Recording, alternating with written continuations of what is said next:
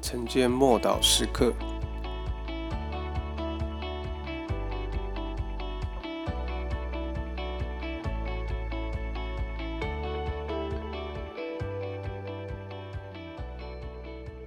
奉耶稣的名来祷告。愿福音的十六章二十四节，向来你们没有奉我的名求什么，如今你们求，就必得着。叫你们的喜乐可以满足。当耶稣教导门徒祷告的时候，他教导他们如何使用他的名，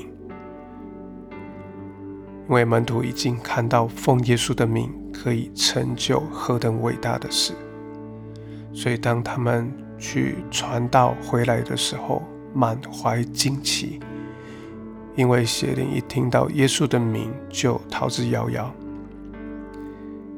耶稣的名代表救恩。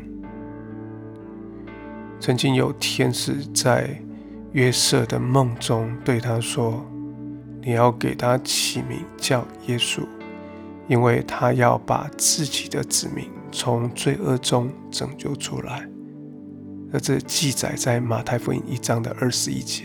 因此，我们知道救恩乃是从耶稣而来。救恩包含重生的经验。跟灵里的更新，还有身体的医治，以及脱离一切痛苦与压制得自由。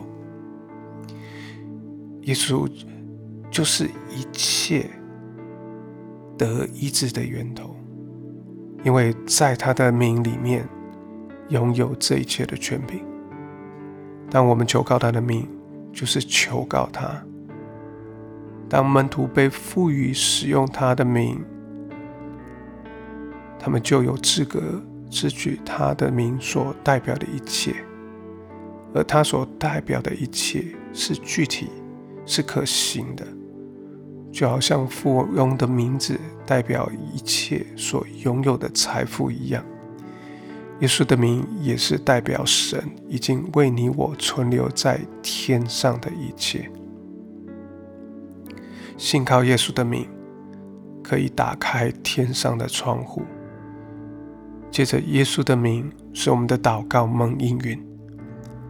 奉耶稣的名，也令仇敌四散奔逃。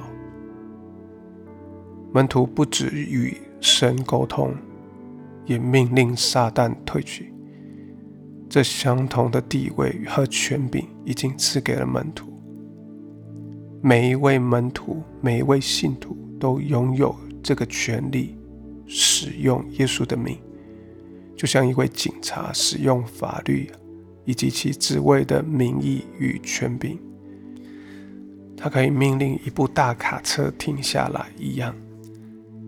在耶稣的名里面所拥有的权柄，也可以止住自然界一切看起来比我们更庞大的事物。